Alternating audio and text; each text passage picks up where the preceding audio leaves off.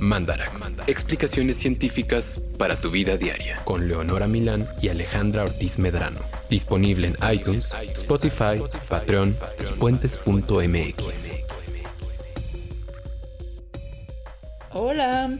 Hola, ¿cómo están? Bienvenidos a un episodio más de Mandarax. Mandarax. Bienvenidos. Mandarax que está cada vez más esforzándose en ser un programa coyuntural, respondiendo a las preguntas que usted puede tener en fechas recientes. Ajá, recientes, o sea, tienen que recordar que en lo que nosotras nos enteramos, en lo que preparamos, en lo que sale el programa, se graba, ta, ta, ta, pasa al menos un mes. si bien nos va, ¿eh? Sí. O sea...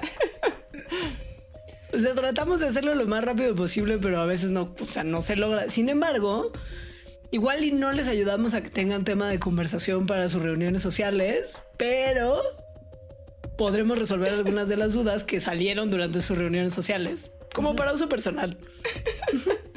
o a que traigan al cuento como, ¿se acuerdan que hace un año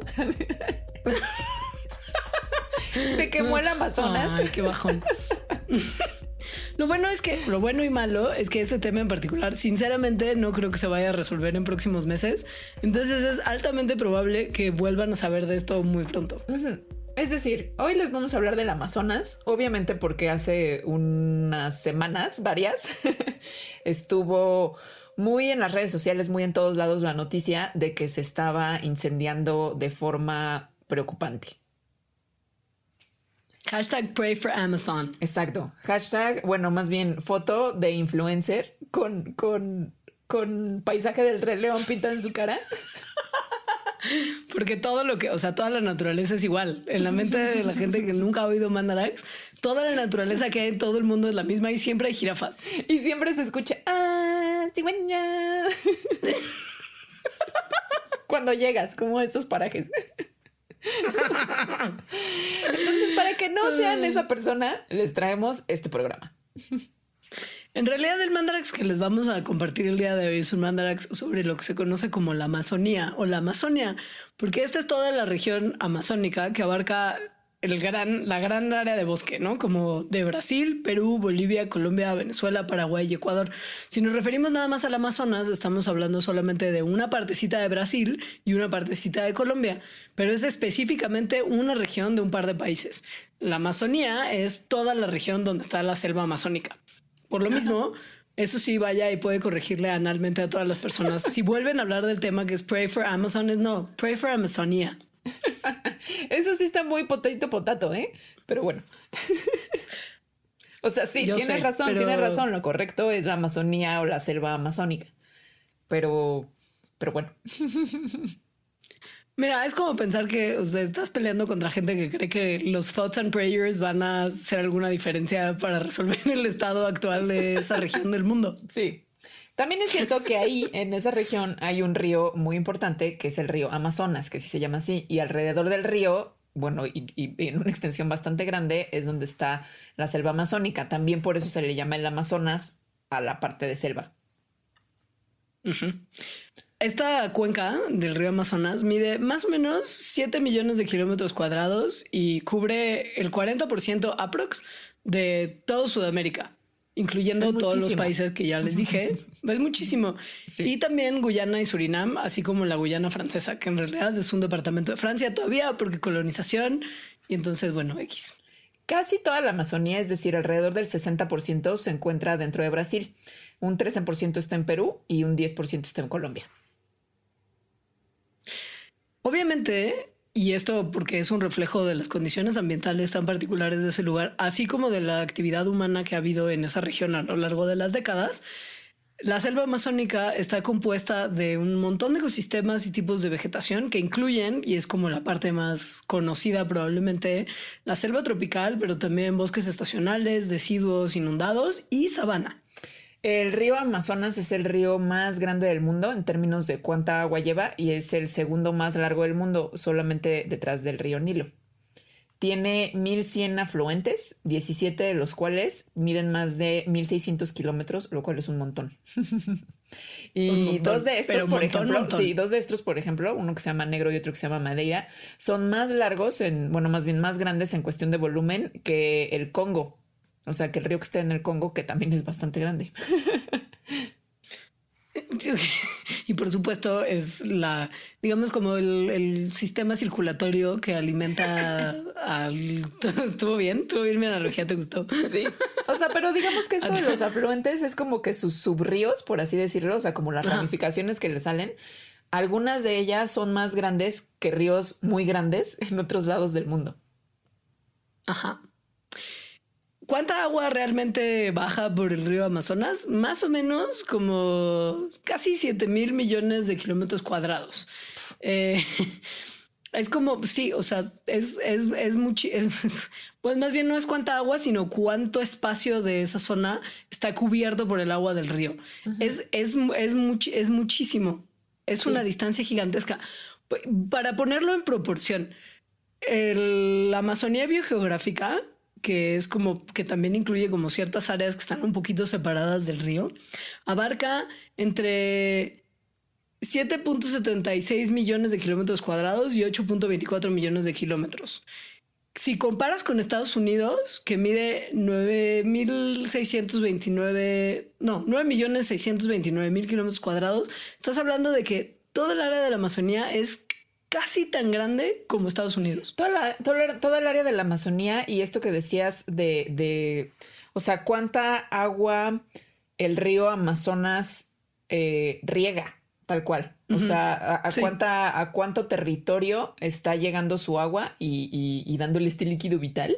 Es casi el mismo territorio que Estados Unidos. O sea, son 7 mil millones de kilómetros cuadrados. Un solo río. Un solo río.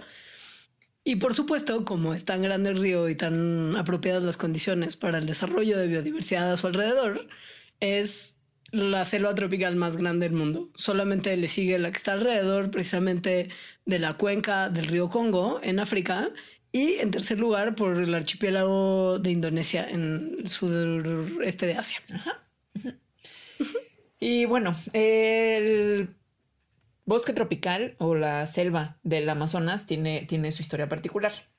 Eh, hace muchos, muchos años, eh, pero de verdad muchos, o sea, cuando todavía América del Sur no estaba separada de África y más bien estaban juntas en un supercontinente que se llamaba Gondwana.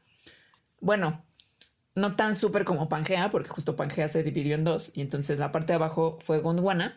Em, como tal vez recuerden, a mí me ponían mucho en la primaria y en la secundaria yo creo que también, como ir a la papelería por un mapamundi, recortarlo y luego es como armen su pangea. Pensé por un momento que ibas a decir que cuando ibas a la primaria te ponían mucho a la banda de reggae gondwana para que aprendieras como de esa forma.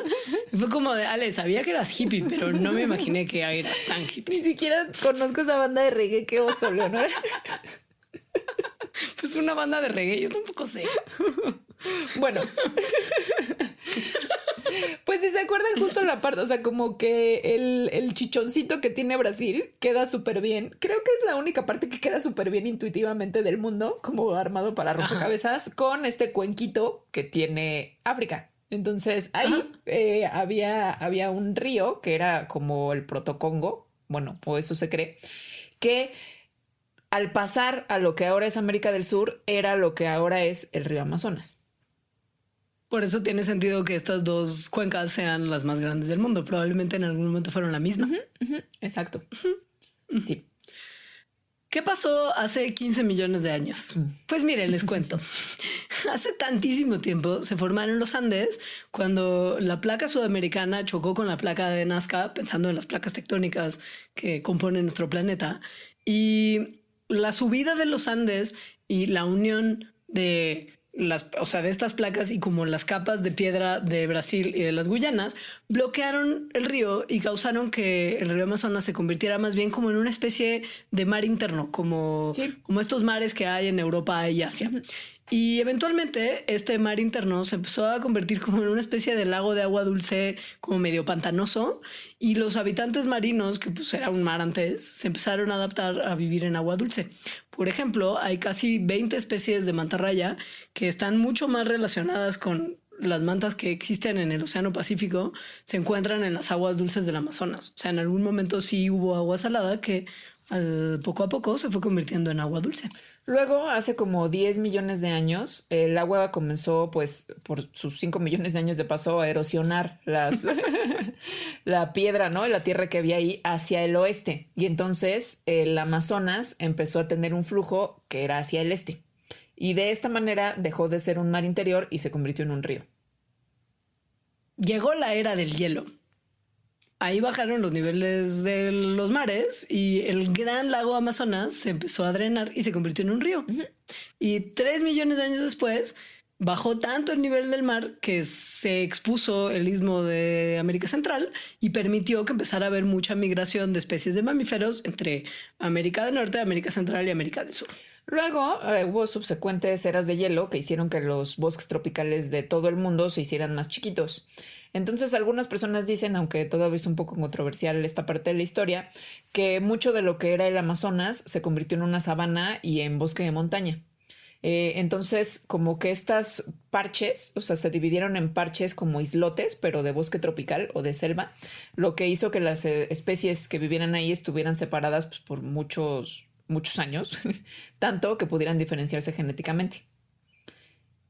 Algo así pasó precisamente también en África, donde en algún momento se sospecha que incluso todo lo que está alrededor de la cuenca, de la cuenca del Congo, en cierto punto de las eras de hielo y así, dejó de tener selva tropical. No hubo más. Luego, las eras del hielo terminaron y entonces el bosque que se había como hecho chiquito y en parches, otra vez se hizo grande el bosque tropical y las especies que estaban separadas y que habían comenzado a divergir pues se juntaron otra vez, pero cuando se juntaron resulta que ya eran especies distintas, o sea que había pasado el suficiente tiempo para diferenciarse pues, por completo como especies diferentes y eso contribuyó a la tremenda diversidad que se ve hoy en día en esta región.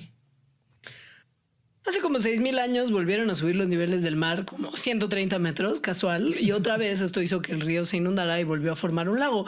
Pues, o sea, la cosa es que esta área no ha sido estática, por supuesto, y gran parte del movimiento y los cambios que ha tenido el área son lo que genera una fuente de vida tan importante como es la selva amazónica al día de hoy. Toda esta abundancia. Que justo ah, también es muy particular eh, los bosques tropicales o las selvas tropicales alrededor del mundo, los rainforest que se llaman en inglés, porque son súper, súper diversos todos, no nada más en el Amazonas. Y aunque son muy distintos entre ellos, porque están en diferentes partes del mundo, también tienen algunas características que, que, los unen, ¿no? Que, que, comparten, como por ejemplo las del clima, la precipitación, la estructura que tienen el dosel, que es la parte como el techito que hacen las ramas de los árboles más altos, las relaciones ecológicas que tienen entre las especies y obviamente la diversidad tan grande que todos estos bosques comparten de especies. Y no solamente tienen las especies y tipo de árboles, incluidos los de los el que corresponderían a un bosque tropical, sino que como no hay fronteras tan claras, si al lado del bosque tropical hay manglar o un bosque húmedo o una cosa más pantanosa o bosque de montaña o lo que sea, las líneas entre uno y otro no son tan claras y como que medio se unen en partes. Y eso es lo que ocurre en muchas zonas de la selva amazónica. Pero entonces, cosas que comparten todos los bosques tropicales eh, es que todos están en los trópicos, como su nombre lo indica. Ah. Ah. Eso quiere decir que están entre el trópico de, Capricornio y el trópico de Cáncer. Entonces, en esta región de la Tierra, el Sol, los rayos del Sol pegan a nuestro planeta en un ángulo pues, muy similar a los 90 grados, lo cual resulta en una intensa radiación solar. O sea, mucha energía. Es mucho, mucho sol. Es más o menos como dos horas al día todos los días del año. O sea, no, no tienen, eh, ¿cómo se llaman? Estaciones. Todo el año son más o menos iguales. Y esta luz del sol tan constante es lo que les brinda la energía necesaria para darle vida al bosque a través de lo que se conoce como fotosíntesis. además, o sea, comerse el sol. Además de dar como mucha energía que se transforma en muchas plantas que comen y por lo tanto todas las demás especies, eh, el sol todo el año y tan intenso también hace que la temperatura sea pues usualmente cálida todo el año, entre 22 y 34 grados. Digo, hay algunas partes más elevadas por cuestiones geográficas, sobre todo como en bosques nublados, que pueden llegar a temperaturas un poquito más bajas. pero la realidad es que aun cuando medio fluctúa la temperatura del año, en algunos bosques cercanos a las áreas del Ecuador, es muy poca la fluctuación, o sea, son unos poquitos grados durante el año. Y si se modera la temperatura es porque hubo muchas nubes o más humedad. O también hay veces que hace más frío, pero por eso estamos diciendo que generalmente. Obviamente puede ocurrir que de repente llegue eh, vientos, por ejemplo, de la Antártica que hacen que la temperatura baje. Algo que sí es muy claro y que hay que tener como muy presente es que si en inglés se llaman rainforests es porque hay un montón de lluvia. O sea, es súper autoexplicativo el nombre en como inglés. Como en español o bosque tropical. Exacto, porque están en los trópicos. La cosa es que, porque física, en esta zona donde viven los bosques tropicales, que se llama la zona de convergencia intertropical, hay mucha energía solar muy intensa que produce una zona de convección de aire que sube, que pierde su humedad a través de tormentas que son muy frecuentes. Esto hace que los bosques tropicales sean víctimas de unas lluvias muy pesadas todo el año, casi como entre así 2.000 milímetros y en algunas áreas hasta casi 11 mil milímetros de lluvia cada año. Esto es mucha lluvia. Eh, sí. Em, en, las regiones que son ecuatoriales, la lluvia durante en el año puede hacer, o sea, no, no hay estaciones secas ni estaciones húmedas, pues.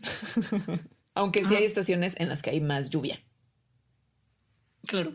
Y, y las épocas en las que no son donde hay más lluvia, cae la suficiente lluvia para que nada se seque completamente. Siempre hay como una especie de humedad completa. ¿Por qué? Porque incluso en las partes del año, cuando cae menos lluvia, como siempre hay como una cubierta de nubes alrededor de estas áreas, el aire sigue manteniéndose húmedo y esto hace que las plantas no se sequen.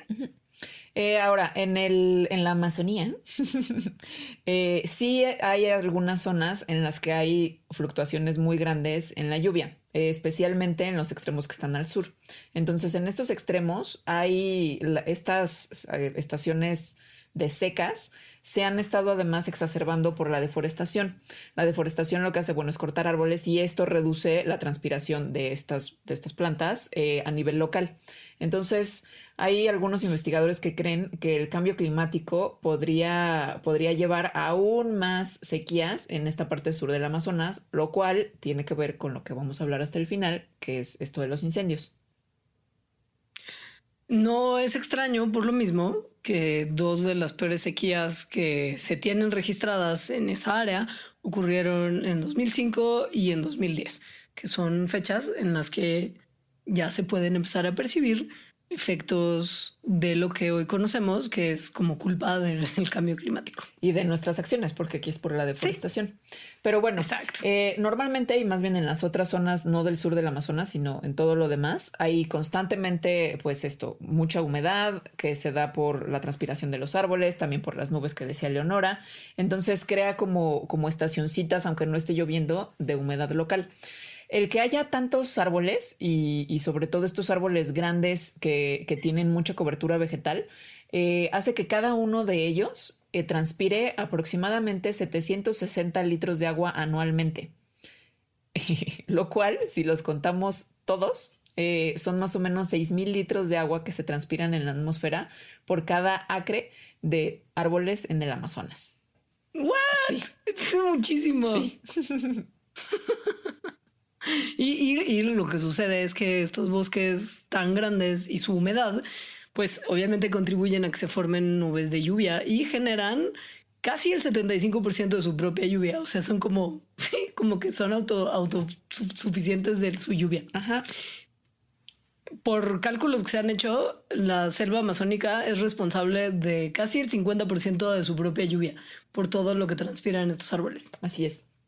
Y bueno, la estructura, esto es, es, digo, estamos diciendo cosas particulares del bosque del Amazonas, pero en realidad, como dijimos hace ratito, todos los bosques tropicales tienen como este tipo de estructura ecológica y de procesos ecológicos. Otro de estos es la estructura que tienen del dosel.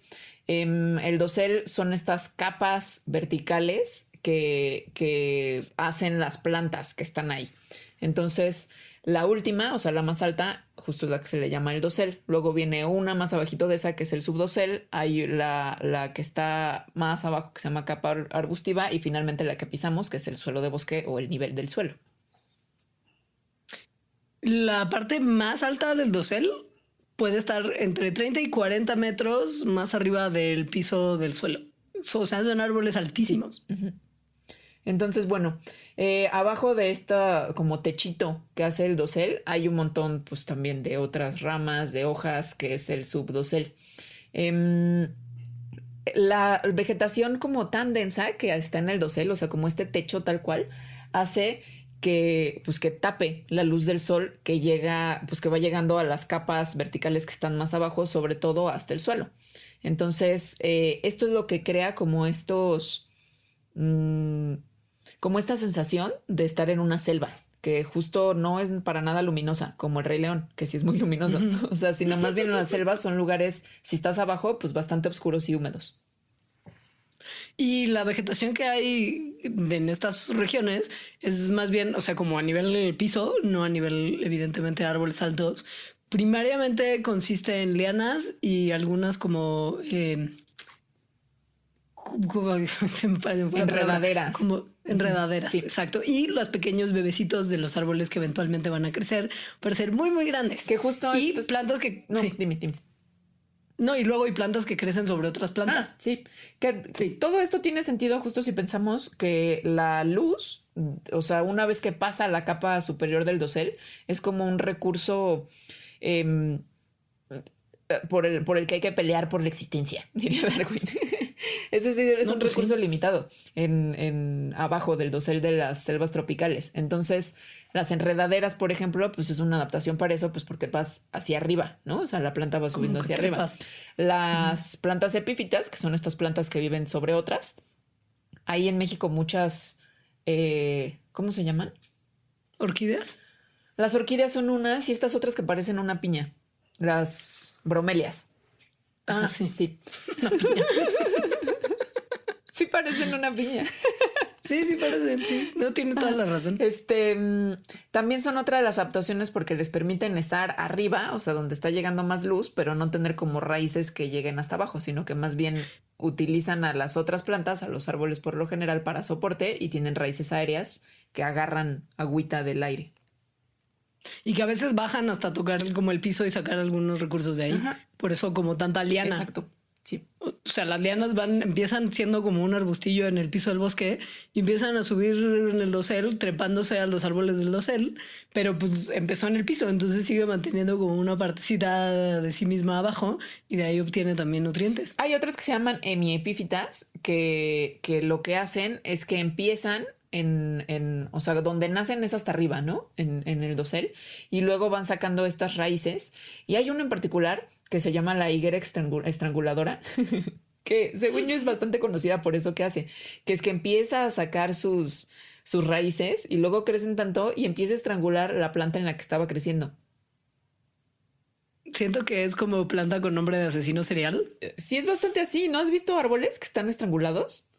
He visto, he visto muchos árboles, pero también en lugares no selváticos. O sea, siento que, por ejemplo, muchas enredaderas acaban sofocando también a los árboles a los que se agarran. Esta, esta es bastante particular porque empieza, o sea, empieza a crecer como si fueran ramas. O sea, no son raicitas, sino que de verdad empieza a estrangular machín, pues. Voy a googlear, invito a Sí. todos los mandarax escuchas a googlear conmigo. Muy bien. O sea, pero yo no lo voy a hacer ahora porque hay que seguir grabando, lo voy a hacer cuando terminemos. Y bueno, como hay más luz en la parte del dosel, entonces se estima que más del 70% de las especies de los bosques tropicales viven en esta parte, ¿no? Arriba, en el dosel. Y muchas de estas especies no viven, digamos, aisladas las unas de las otras. Hay muchísima interdependencia entre especies, que en este tipo de bosques ocurre de varias formas. Por ejemplo, de especies que dependen de otras especies para polinización, para dispersión de semillas, hasta relaciones depredador-presa y otras relaciones simbióticas. Para remitirse a relaciones simbióticas e interdependientes, pueden ir al mandarax de codependencia de la buena. Pero bueno, algo súper importante es que no nada más en el bosque tropical, en el Amazonas, las relaciones interdependientes entre especies, pues son relaciones que se han estado desarrollando durante millones de años y que además forman la base de los ecosistemas. Entonces, si desaparece una especie, eh, que tuviera una relación interdependiente con otra o más especies, entonces eso como que causa un, un, desastre, porque las probabilidades de que esa otra especie con la que tenía una relación tan cercana le vaya bien, pues se vuelven muy bajas. Entonces... Hay una... Sí. No, no, pues así se habla como de estas especies clave, que son organismos que tienen relaciones con muchas otras especies y entonces como que son el enlace entre todas estas otras como por ejemplo las, las piedras que van en medio de los arcos de las construcciones, que si lo quitas se caen todas las demás, así son. Hay un ejemplo súper claro de una especie en particular del área de la selva amazónica, que es el árbol de la nuez de Brasil, que eh, depende de un montón de especies animales para poder sobrevivir. Principalmente en un roedorcillo que vive en el piso que se llama Guti, este es responsable de una gran parte de su ciclo de vida, porque es el único animal que tiene los dientes suficientemente fuertes como para abrir las vainas de las semillas que son de tamaño de una toronja y que si bien cuando las abren sí se comen algunas de las semillas, o sea, de las nueces de Brasil, también va dispersando varias de estas semillas más lejos de donde estaba el árbol del cual la tomó. Estas semillas entonces germinan y forman la siguiente generación de árboles.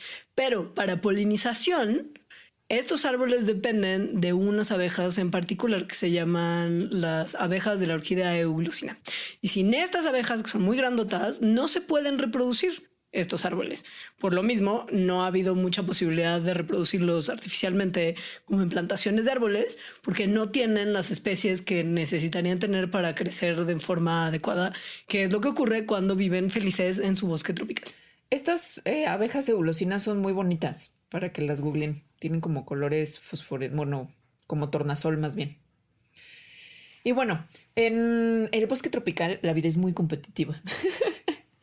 Porque es que no, a veces se piensa que, que, en los lugares donde se, donde aparenta mucha abundancia y, y, donde en realidad sí, ¿no? Como que hay mucha diversidad, como si hubiera recursos ilimitados, ¿no? Como si como Hakuna Matata, justo. O sea, como si a todos les fuera súper bien y estiras la mano y agarras una nuez de Brasil y estiras la otra y agarras un aguacate y así.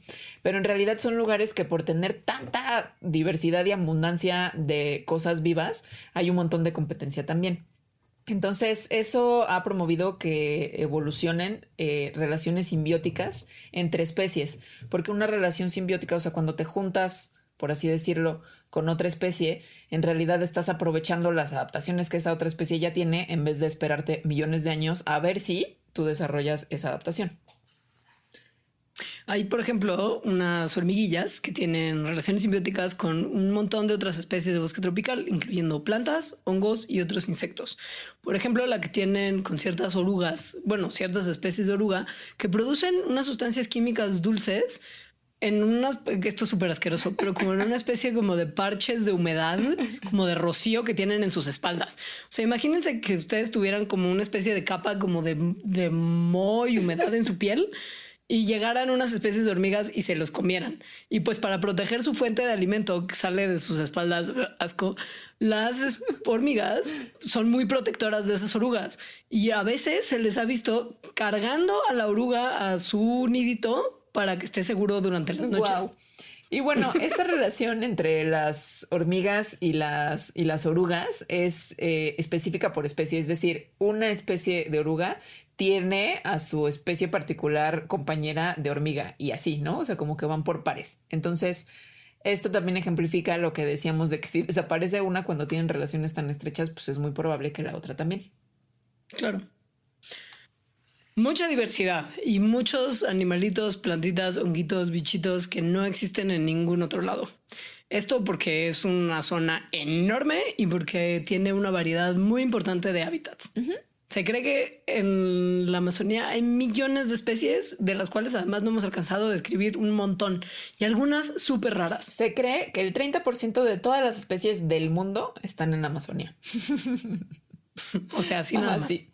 Em, y bueno, eh, o sea, como que la riqueza biológica que tiene es bastante impresionante. Por ejemplo, un solo arbusto en la Amazonía tiene más especies de hormigas que todas las islas británicas. bueno, eso no le extraña a nadie. Ahí, solo como pasto y papas.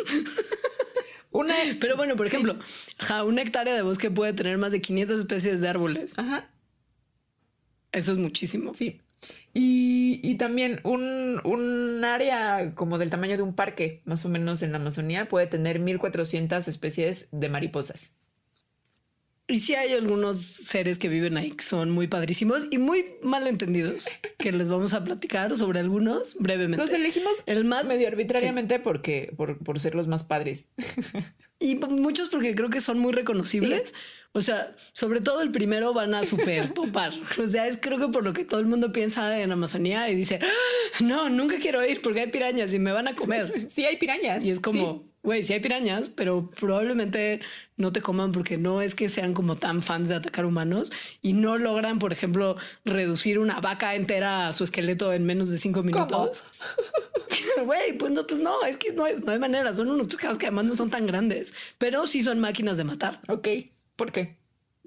Porque tienen dientes súper filosos y mandíbulas muy poderosas que pueden morder a sus presas con una fuerza de así varios kilogramos por metro cuadrado.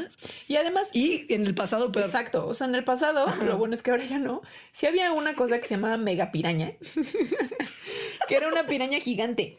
Este, y bueno, vivía por ahí. Siempre como que en esa área de la Amazonía había animales muy gigantes que afortunadamente para todos hoy en día ya tienen un formato mucho más reducido. Hay uno que no, que no tiene un formato tan reducido que a mí me gusta mucho, que es el capibara. El capibara es el roedor más grande del mundo, puede llegar a pesar hasta 70 kilos más o menos y se distribuye pues, por toda Sudamérica, pero especialmente en lugares que son calientes y húmedos, por ejemplo, toda la cuenca del río Amazonas. Me estás hablando de que hay una rata de 70 kilos que vive en ese lugar. Es muy bonito. Es que no parece rata. Parece como. Sí, muy bonito. Parece como entre osito y. Y no sé. Y rata. y rata, sí, oso rata. Suena peor de lo que es. Son muy bonitos. Googleen también, googleen ahora. A los rata capibara. Entonces, bueno, vive en lugares del bosque donde hay mucha vegetación porque pues tiene que comer un montón. Lo que come son frutas, eh, corteza de árboles, algunas plantas acuáticas y viven en grupos de hasta 60. Imagínate ver un grupo de 60 capibaras corriendo que pesan más que tú. Cada uno pesa más que tú. Güey, sí es un poquito mal viajante. Sí, porque, o sea, pues, se, 60 en promedio, pero puede haber hasta como congregaciones de hasta No, por eso digo que cada uno pesa 70 kilos. Y, hay como 100 juntos. sí. O sea, son muchísimos kilos de oso rata. muchísimos. Y además, cero están en peligro de extinción. No. Les va súper bien, aun cuando en muchos poblados sudamericanos son populares en los menús de los restaurantes. Oye, alcanza para muchos 70 kilos de capibara. Pues es como un cerdito. Otra cosa, otra cosa muy grande que hay ahí, bueno, grande, es el jaguar, que es el felino, el tercer felino más grande del mundo después del león y del tigre. Y pues obviamente es el más grande de América. Em, el jaguar ha tenido una historia bastante triste, sobre todo durante el último siglo, porque la deforestación y la caza, obviamente humana, han, han hecho que bajen muchísimas poblaciones en todo lo que era su rango de distribución, que incluye México también. Es muy lógico pensar que la permanencia de este tipo de bosques tan densos es fundamental para el la recuperación de las poblaciones de jaguar y para su bienestar, porque piensen, es mucho más fácil atrapar a uno de estos animales cuando está en áreas más abiertas que cuando está en áreas boscosas súper densas.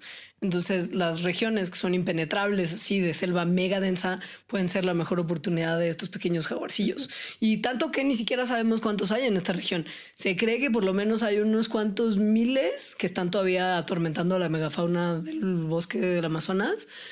Y la neta es que pues esto es súper triste cuando piensas que como son predador ápice, no hay nadie que los amenace más que nosotros.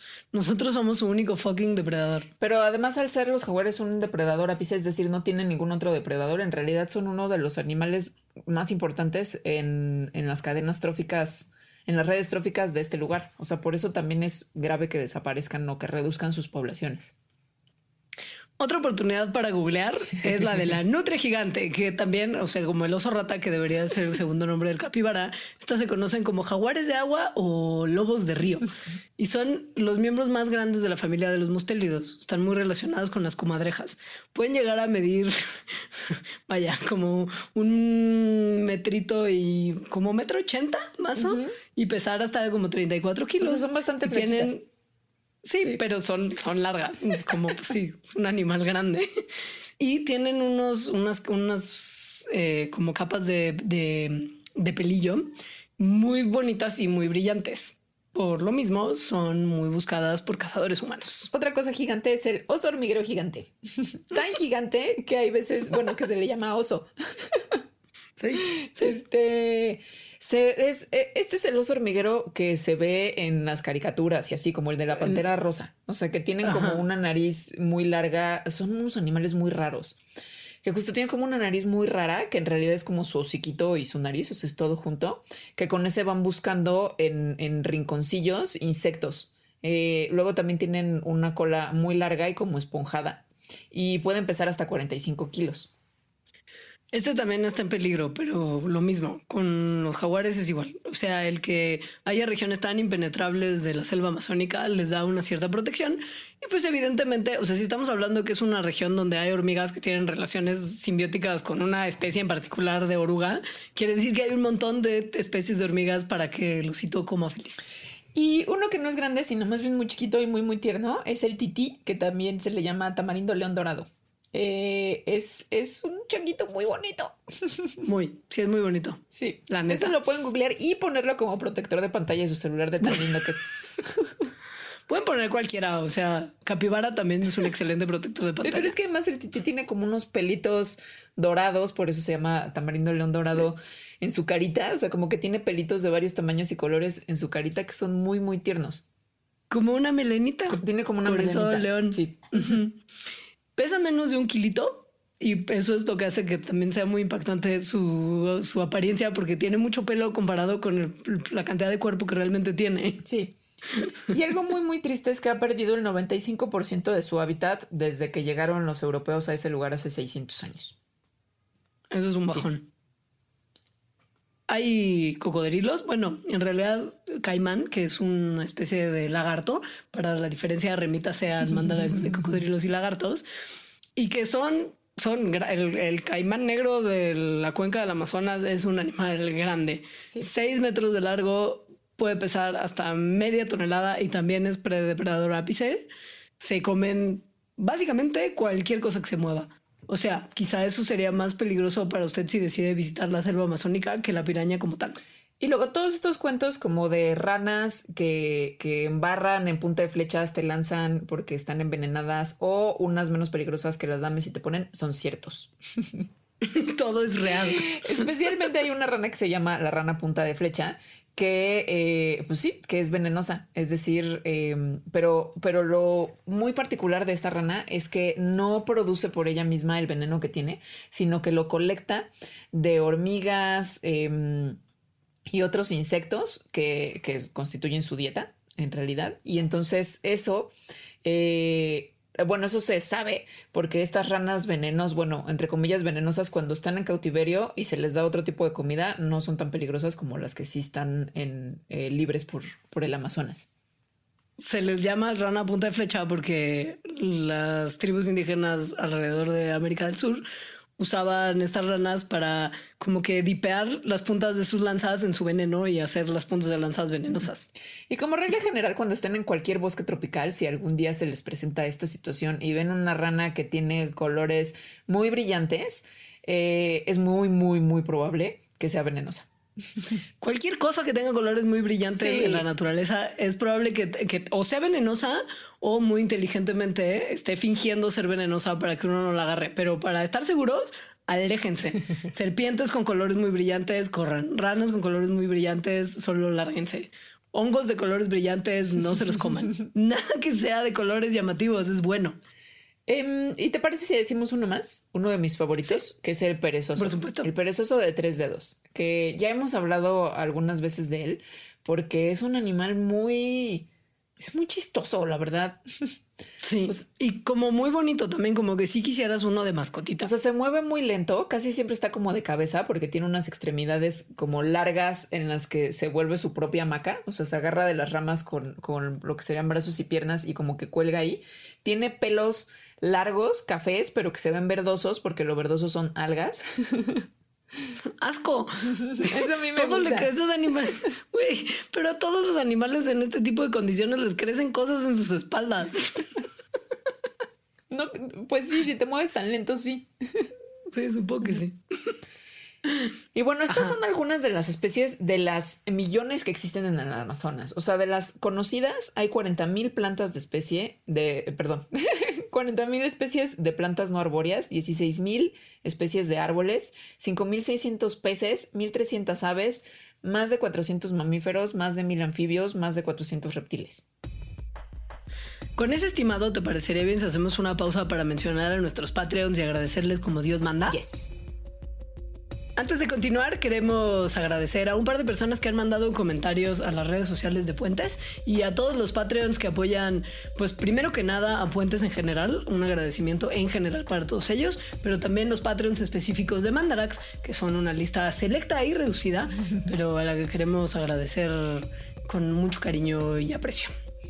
Eh, agradecemos mucho a Aldair González Sánchez, A Aldo Mora, Ana Paula Gudiño Valencia, a Ciotzil Rubio Salinas, Corina Hurtado Reyes, Di Hernández, Gibran Alexis Moreno Zúñiga, Gina M. Mejía, Héctor Israel Talavera Córdoba, Héctor Rivera, Jesús Mendoza Martínez, Josué Ávila Raya, Carla Aguirre, la gran Mariana Gándara Salazar, eh, eh, María Rosa Valencia, Pili Miramontes, Tamara de Anda, que también es. Eres Antonio, también eh, que además presentó el libro de Alita conmigo recientemente. Sí, y a Araceli, que no está específicamente apoyando en el tier de Mandarax, pero al parecer apoya a Puentes siempre de manera muy padre. Y nos quiere, al parecer dice que nos quiere en un mensaje que nos mandó. Sí. Y Catherine bueno, Black, también, también, fue- también le mando un saludo a mi mamá, Ah, sí. Ok. que también es, que también es eh, Patreon. Catherine Black fue a Chengdu y se la pasó bomba con los pandas. Y entonces le encantó nuestro episodio. Qué padre. Eso, qué padre, qué envidia de la, de la mala, porque Sí. no hay de otra. y compa San Lux que dice que cuando estaba escuchando el episodio de Pandarax, justo iba pasando por un anuncio que está sobre Tlalpan que se llama Jardín, o de un lugar que se llama Jardín Bambú. Y dice que la información que le presentamos en el Pandarax era súper interesante y que no sabía que México tenía los únicos dos panditas que no le pertenecían a China. Y nos manda una foto, está muy chistoso. Muy, está padrísimo el pandita de ese letrero sobre Tlalpan, la verdad. Sí leemos En las fin. cosas que nos ponen, aunque no las comentemos aquí y se las agradecemos mucho y hay veces que las respondemos y así. Así Los que, que- los- sí. sí. Y nos hacen muy felices. Muchas gracias. Los queremos un montón. Sí. Y seguimos Y- con nuestro programa del día de hoy. Esta parte del programa creo que es la que más me gusta a mí, que tiene que ver con la formación, más o menos, sí, con, con la construcción del bosque del Amazonas o con la Amazonía. Porque en general lo que se piensa es que el Amazonas, el bosque del Amazonas, pues es como una zona y siempre ha sido una zona prístina, súper salvaje, este, en donde llegaron, ¿no? Como los europeos hace 600 años y encontraron como unas tribus de salvajes que apenas si sabían cortar una rama para hacer una flecha y envenenarlos con veneno de rana. Pero en realidad lo que se ha estado investigando durante los últimos años es que el bosque del Amazonas en realidad no, o sea, aparenta o aparentaría a un ojo no entrenado, que es el de los europeos que llegaron hace mucho, a, que pareciera como una cosa súper salvaje, pero en realidad son jardines modificados por las personas que han vivido ahí durante miles de años. Son como una especie de red de- de pueblos y ciudades y donde había habitantes y sigue habiendo indígenas que eh, fueron alterando y siguen alterando la ecología de todo el continente americano, tanto como lo hicieron los colonizadores invasores europeos. Lo que pasa es que, em, digamos que este tipo de manejo forestal, que eso es lo que es, que se tenía en el Amazonas, bueno, que todavía se tiene, pero que se tenía mucho más antes, antes de la invasión europea. y que no nada más en el Amazonas, ¿no? Sino en toda América, no se parece a la agricultura tradicional que conocemos y a la que conocían también estos europeos, donde hay como campos, donde hay cultivos, sino que realmente pues se sigue viendo como una selva. Sin embargo, estas personas tenían este manejo forestal bastante sofisticado, donde favorecían algunos árboles sobre otros eh, y además donde también domesticaron algunas especies, como es el caso del cacao, de la nuez de Brasil y algunas otras. Y que incluso estos cultivos fueron muy cambiados por esta domesticación. Por ejemplo, hay un tipo de palmera que se llama la palmera durazno, que fue domesticada a tener frutas que alcanzan hasta los 200 gramos, cuando originalmente en su versión salvaje sus frutas solamente pesaban un gramo. Y todavía aparece en muchos jardines y pequeñas granjas alrededor de Sudamérica y América Central. Y además, al estar haciendo como este manejo en donde se favorecen algunas especies, donde hacían algunas quemas y entonces ponían otras, ta, ta, ta, iban modificando a, la, a las comunidades de lo que es el Amazonas eh, a un grado que no nada más en el pasado, cuando, cuando este manejo era era mucho mayor, estaban modificadas, sino a un grado que en el presente, la manera en que se estructura el bosque del Amazonas está eh, de, pues sí, depende de esa forma que le dieron en el pasado. Es decir, hay árboles que son dominantes en algunos lugares y son dominantes no porque naturalmente haya pasado así, sino por el manejo que le dieron las poblaciones humanas. Hay estudios que sugieren que casi el 12% de los bosques que existen en el área completa de la Amazonía son antropogénicos en su naturaleza. Y esto es, por supuesto, resultado de este manejo del que les habla Alita. Y lo que es interesante es que a diferencia de las técnicas de cultivo actuales, como que todo eso era como que los métodos que usaban eran producto de la experimentación e iban calándole cómo lograr mantener una selva tropical de tal forma que lograban cubrir sus necesidades, pero viendo que era necesario para ello también mantener la biodiversidad, teniendo un mosaico de bosques naturales, de campos abiertos, de secciones de bosque con especies dominantes. O sea, es como una combinación de tipos de vegetación y tipos de cultivo y etcétera que permiten que la biodiversidad sea funcional, pero también permiten una explotación sustentable de los recursos. Y esto no solo es súper importante, digo, súper interesante, sino que además es súper importante para la conservación, porque mm, si las personas que tratan de conservar el Amazonas siguen pensándolo como una región prístima, entonces eh, tienen una visión pues que está errónea de cuál es el origen y la estructura, de dónde viene la estructura de este lugar. Eh, es decir, están dejando de ver toda la influencia humana que enriqueció lo que ahora es el bosque. Y está dando lugar a otra influencia humana que no resulta ni sustentable ni conservadora de la biodiversidad, que es, por ejemplo, la de la agricultura moderna que ha sustituido grandes espacios de lo que antes era bosque tropical por campos de soya, por ejemplo, que ya no permiten el manejo correcto de la biodiversidad que allá habitaba. Está increíble. O sea, que, que justo seres humanos, aquí es cuando me da esperanza la humanidad. o sea, que no siempre, que al menos no siempre durante la historia y no en todos los lugares hemos ido como acabando con, con, con la biodiversidad, sino en algunos lugares incluso la hemos enriquecido. Y tendremos que aprender de este tipo de ejemplos para seguir manejando adecuadamente el espacio de selva amazónica que queda, porque es fundamental para el bienestar del planeta. O sea, no es, no es negociable conservar la Amazonía. Digamos que la cantidad de servicios ambientales y ecosistémicos que da esta región son irreemplazables. Para, al menos para toda América, pero básicamente en el sistema planetario para todo el mundo. Por ejemplo, la, precipitación. Esta precipitación de la que hablamos al principio tan, tan grande, eh, su impacto se extiende mucho más allá de la cuenca del Amazonas. Em, eh, algunos modelos indican que la influencia que tiene la precipitación, o sea, la lluvia del Amazonas, eh, llega tan lejos como al oeste de Estados Unidos. Los árboles que viven en la selva amazónica logran retener además un montón de carbono en sus hojas, en sus ramas y en sus troncos. Son 390 mil millones de árboles en ese espacio y que en total se ha calculado que secuestran algo así como 86 mil millones de toneladas de carbón que corresponden a una tercera parte de todo el carbono que mantienen los bosques tropicales alrededor del mundo. Esto considerando todo el asunto que ya probablemente sepan hasta el cansancio de los gases de efecto invernadero y cómo contribuyen a la emergencia climática es fundamental. Si se pierden estos árboles, se libera el dióxido de carbono a la atmósfera y contribuyen al calentamiento. Otra cosa eh, de que pasa cuando se pierden árboles es que comienza la erosión del suelo todos los árboles que están en el Amazonas previenen la erosión. Eh, el suelo del Amazonas y en general de los bosques tropicales, sorpresivamente, es muy pobre en nutrientes. Esto es porque los nutrientes más bien están guardados en todos los árboles y las plantas que viven ahí, más que en el suelo. Entonces, eh, las raíces de todas estas plantas, sobre todo de árboles, son como súper fuertes y lo que hacen es como juntar en bloques, o sea, que el suelo no sea nada más tierrita suelta, ¿no? Sino que sean como bloques. Eh, y además el dosel del que ya hablamos protege de que la lluvia que está cayendo constantemente erosione lo que hay abajo.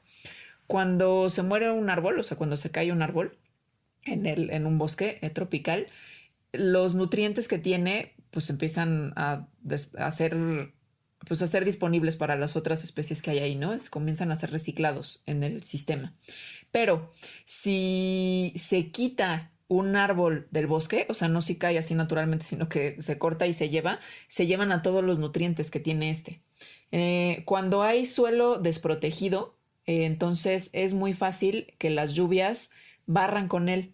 Y eso es lo que se ve cuando de repente hay inundaciones y estas inundaciones traen eh, avalanchas de lodo, por ejemplo, ¿no? Entonces estas avalanchas de lodo pueden tapar ríos, eh, pueden bloquear caminos, de repente acaban con pueblos. y fuera de eso está también, por supuesto, que son hogar del 30% aprox de la biodiversidad del mundo. Y después, por lo que ya les mencionábamos, que debido a toda la transpiración de agua que generan, ayudan a controlar muchísimo el clima, no solamente de regiones locales, sino también de regiones nacionales y, como ya vimos, continentales. Eh, esta cosa de la evapotranspiración que hacen los árboles, sobre todo, es súper importante para controlar el clima local y regional. O sea, la transpiración que tienen y además que se después se va hacia los océanos o a través de los ríos influye en todo el clima del mundo y también en las corrientes marinas. Entonces, em, si algo sucede, un cambio en el Amazonas, es tan grande y su influencia tan vasta que impacta a todo el mundo. Lo que nos trae a la última parte de este Mandarax, que es que hubo con los problemones que están suscitándose en el área de la Amazonía en fechas recientes. Y, y fechas recientes y como durante los últimos 500 años. bueno, sobre todo durante los últimos 40. Sí. Sí. Básicamente, calculemos que desde 1978 hemos devastado más o menos 750 mil kilómetros cuadrados de selva amazónica. Esto en todos los países que tienen pedazo de Amazonía. O sea, Brasil, Perú, Colombia, Bolivia, Venezuela, Surinam, Guyana, la Guyana francesa, todos tienen culpa. No es nada más que ah, Brasil y Bolsonaro. O sea, hay que poner también esto en contexto. Sí, y bueno, desde hace muchos años, antes de Bolsonaro y del capitalismo incluso, es decir, desde que ha habido humanos en esa parte del mundo, ha habido deforestación, eh, porque muchas de las personas que viven ahí subsisten a través de cortar árboles y, ¿no? y, sembrar cosas, entonces que consumen, pero de forma local o familiar. En realidad eso no había sido un problema hasta que en la última parte del siglo XX comenzó a cambiar esto que hacían. Empezó a aumentar la proporción de deforestación, sobre todo por las actividades industriales y por la agricultura a gran escala. De modo que para el año 2000 más de tres cuartas partes del bosque del Amazonas habían sido eh, pues quitadas para, para básicamente agricultura y ganadería. El resultado de este cambio es que se ha eliminado bosque de la Amazonía mucho más rápido que nunca antes en la historia del planeta, salvo por las eras de hielo, donde naturalmente ocurrió, entre los finales de los 70 hasta los mediados de los 2000. Esto no solamente, sí. Que está muy horrible, pues. No, sí está, porque además, a ver, no es solamente agricultura y ganadería, hay también que se perdieron partes del río porque se les pusieron presas, que se crearon minas para extraer minerales, que se tiró un montón de bosque para hacer pueblos y para hacer proyectos de colonización, y también empezaron a abrirse muchos más caminos que permitieron que se llegara a partes del bosque que antes eran inaccesibles para agricultores pequeños. Sí, y, o sea, especulación inmobiliaria. Sí, y tala ilegal, porque además mucha madera preciosa. Pero bueno, esto afortunadamente, o sea, esta tendencia de devastación comenzó a revertirse en Brasil al menos a partir del 2004, porque eh, a partir de ese entonces la pérdida anual de bosque en ese país eh, declinó alrededor de un 8%. Esto ha sido por una serie de factores, por ejemplo, leyes eh, como más firmes en cuanto a las actividades que se hacen ahí, monitoreo satelital, presión de ambientalistas, eh, iniciativas privadas y públicas, se han declarado nuevas áreas protegidas, tendencias macroeconómicas, pero lo malo es que si bien el 60% del bosque del Amazonas está en Brasil, el otro 40% no. Y en los otros países no ha pasado nada y la deforestación ha estado aumentando desde el año 2000. Y la neta es que también el éxito de Brasil de evitar la deforestación lleva medio estancado desde 2012 y en julio de 2019 la deforestación aumentó a niveles que no se habían visto desde mediados de los 2000. Lo cual tiene efectos, si se acuerdan de hace dos mandarax, el del sargazo, al parecer el problema del sargazo tiene que ver con esta deforestación reciente del Amazonas. Y bueno, lo que se vio hace algunas semanas es estos incendios gigantescos eh, que ocurrieron aquí. Entonces, en el Amazonas, en realidad ocurren incendios con frecuencia. Es una cosa normal porque además también algunas de las prácticas agrícolas implican, como les mencionábamos, el tema de que el suelo no es necesariamente el suelo más fértil y rico en nutrientes. Hay una estrategia de cultivo que implica utilizar como los restantes del cultivo pasado, quemarlos y el resultado de esta quema es que los nutrientes que quedaron como en la cenicita y en los restos carbonizados de las plantas enriquecen el suelo para volver a usarlo para plantar. Este es un mecanismo tradicional que si se hace moderadamente y de forma cuidadosa, no tendría que tener consecuencias tan grandes. Pero, eso no es el caso de lo que sucedió este año. O sea, los incendios de este año fueron notoriamente alarmantes. Eran visibles desde el espacio exterior.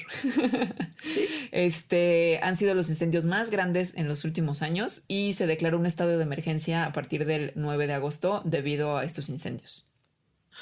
Resulta que el Instituto Nacional de la Investigación Espacial de Brasil, porque eso existe, vio que había 9.500 nuevos incendios forestales en Brasil desde el 15 de agosto.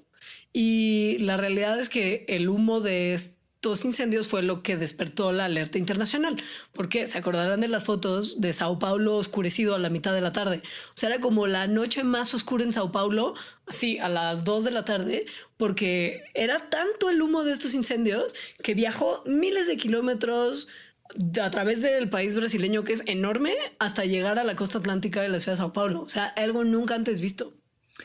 En todo este año en Brasil en realidad ha habido un montón de incendios. O sea, este instituto registró 73 mil entre enero y agosto de este año, pero la mayoría han sido en el Amazonas. Em, y además han sido mucho más fuertes que los que se había visto en el pasado.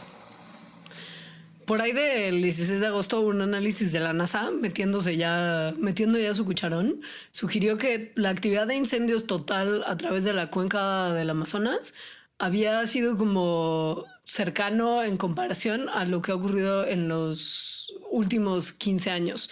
Y la cosa es que no solamente justo estaba restringido a Brasil, sino que abarcaba varios países. Entonces, bueno, si bien esto ocurrió durante la temporada esta medio seca que hay en el Amazonas, ya este instituto de, de, Brasil dijo que estos incendios no se deben a fenómenos naturales, es decir, que la responsabilidad está en actividades humanas. Resulta que el gobierno actual de Brasil, según sus críticos, ha debilitado a la agencia ambiental brasileña que se llama IBAMA y ha empujado para abrir la región del Amazonas, ahí sí porque es el estado de Brasil, o sea, del Amazonas, para meter más agricultura, más ganadería y más minería. Y esto ha hecho que los actores que participan de estas industrias se envalentonaran muchos más y se creara como una especie de clima de impunidad para todos los que estaban realizando actividades ilegales de tala. Y esto no es como que se lo inventen los ambientalistas, sino que, por ejemplo, eh, la tasa de destrucción subió 278% en julio de 2019 comparado con julio de 2018. O sea, antes y después de Bolsonaro casi. Sí, sí, esto es una cosa muy complicada porque además el gobierno de Bolsonaro dice que para nada que ellos están involucrados en esto y que en realidad eh, pues ha habido mucha más sequía y que incluso podría haber sido que algunas ONGs empezaran los incendios para culpar a la administración de Bolsonaro porque como de, como de ellos a partir de que el gobierno Bolsonaro les quitó fondos. O sea, este gobierno está, está incluso como inventándose, no, es ridículo. Sí, y bueno, es, es complejo el, o sea, evidentemente, ¿no? Estamos viendo que las políticas y la deforestación están causando esto, pero el cómo exactamente es bastante complejo, porque no es nada más como que más agricultura o más espacios em, deforestados, o sea, más espacios vacíos de, de bosque creen ya incendios y ya, ¿no? Sino que la manera en que lo han estado haciendo, que es que dejan como islotes de, de bosque, como, sí, como... Como sano. Sí, como de bosque sano.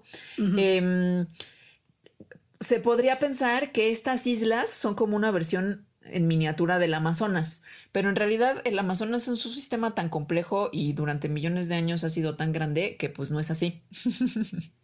Em, cuando hay islas, fragmentos de bosque tropical, se vuelve una situación distinta al bosque tropical eh, todo junto. Esto tiene que ver con que las especies que ahí viven no se pueden mover, es como si fueran islas verdaderas. O sea, están aislados y atrapados. Incluso las aves que tendrían más posibilidades de moverse de una isla a otra, como llevan tantos años viviendo en una selva súper densa, se han ido volviendo como más adversas a la idea de volar en lugares descampados porque serían más fácilmente víctimas de depredadores si así lo hicieran. Entonces prefieren resguardarse en áreas densas del bosque.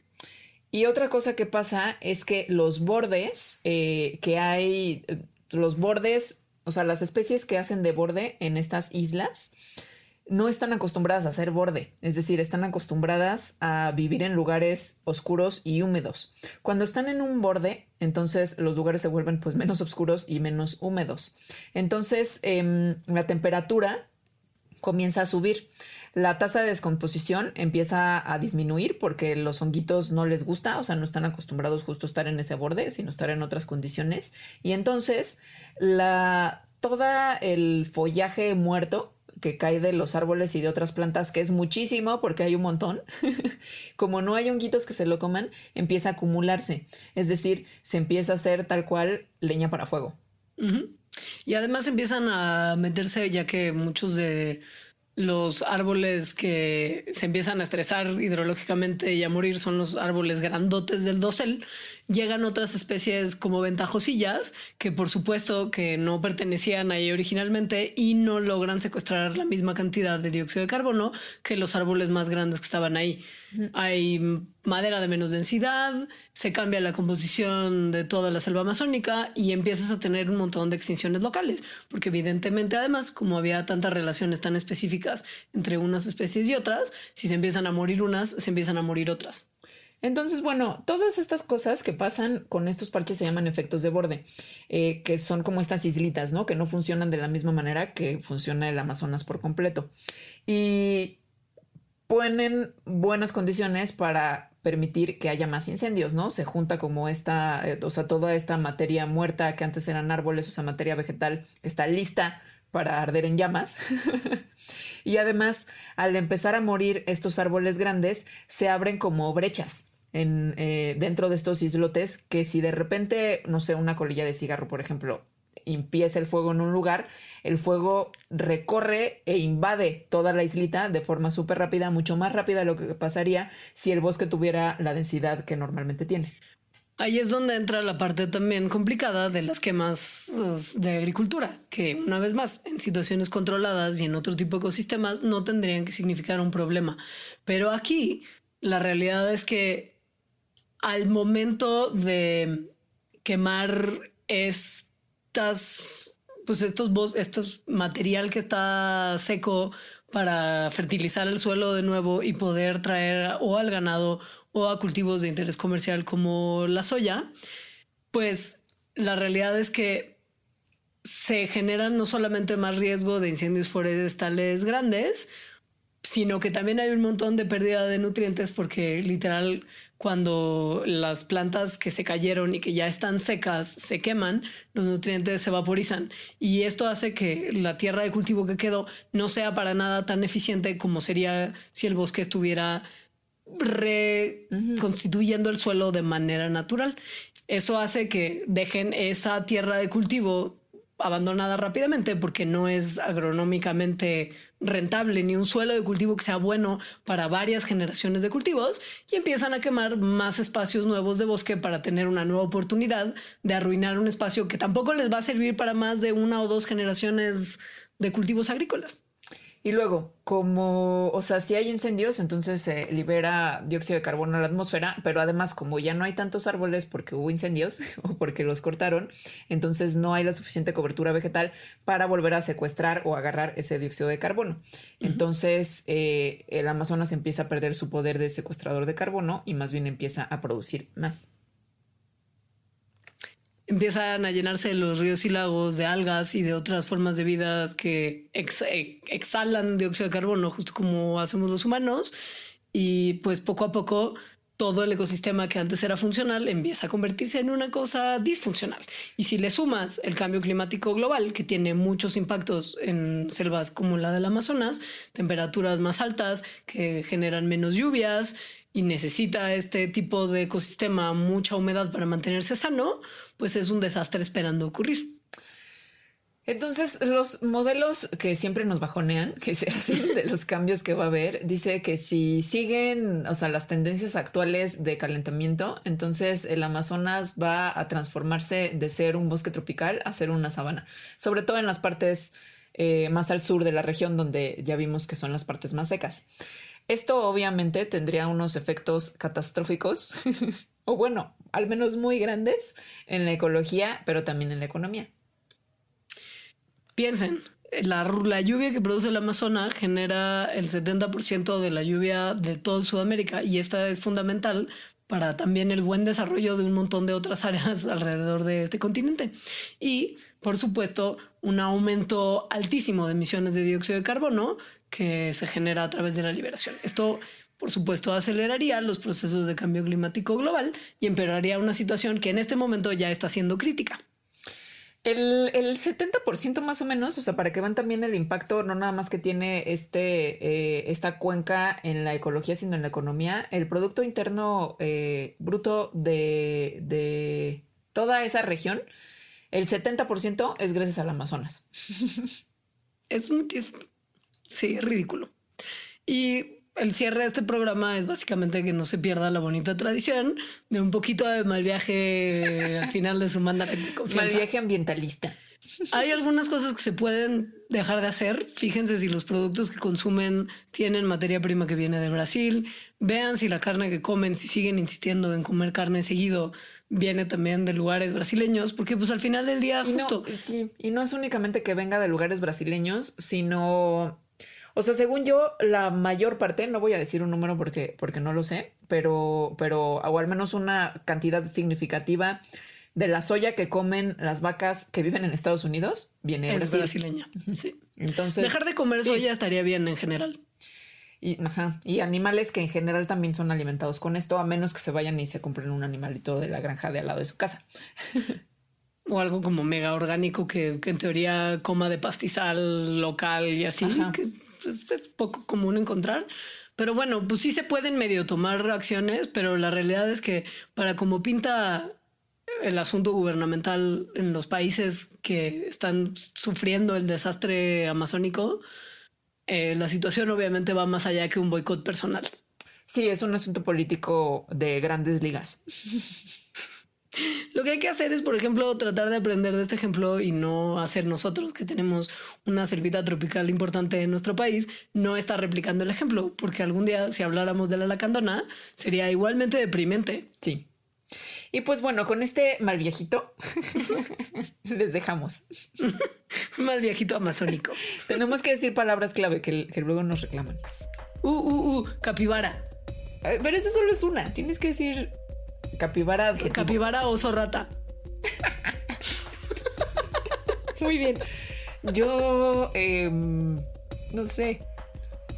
A ver, estoy pensando, ¿eh? Mal viejito amazónico. Muy bien, muy bien, buenísimas esas. Si van a comentarnos algo sobre este episodio, los invitamos a poner las palabras clave para que así sepamos que nos escucharon hasta el final. Muchas gracias. Si tienen sugerencias de episodios, mándenos a las redes sociales de Mandarax, que es arroba Mandarax en Twitter, arroba las Mandarax en Instagram y Mandarax lo explica todo en Facebook. Y a nuestras redes sociales, donde es más probable que lo veamos antes, que es eh, Twitter mío, alita-emo. El mío es arroba leos. Y estén pendientes de próximos anuncios porque estamos rumiando la posibilidad de hacer una segunda edición del Bardarax. Y tienen que saber que esto sí es una realidad. Las personas que sean Patreons de Mandarax y Patreons de Puentes van a tener prioridad para ser invitados a este convivio. Entonces sería un excelente momento para evaluar si les gusta el programa y quieren convertirse en mecenas de nosotras para que podamos hacerlo con la calidad que usted se merece. Adiós. Adiós. Mandarax. Explicaciones científicas para tu vida diaria. Con Leonora Milán y Alejandra Ortiz Medrano. Disponible en iTunes, Spotify, Patreon y puentes.mx.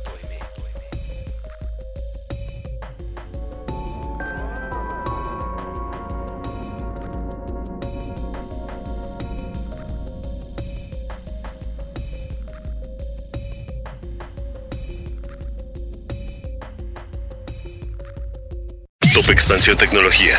Gadgets.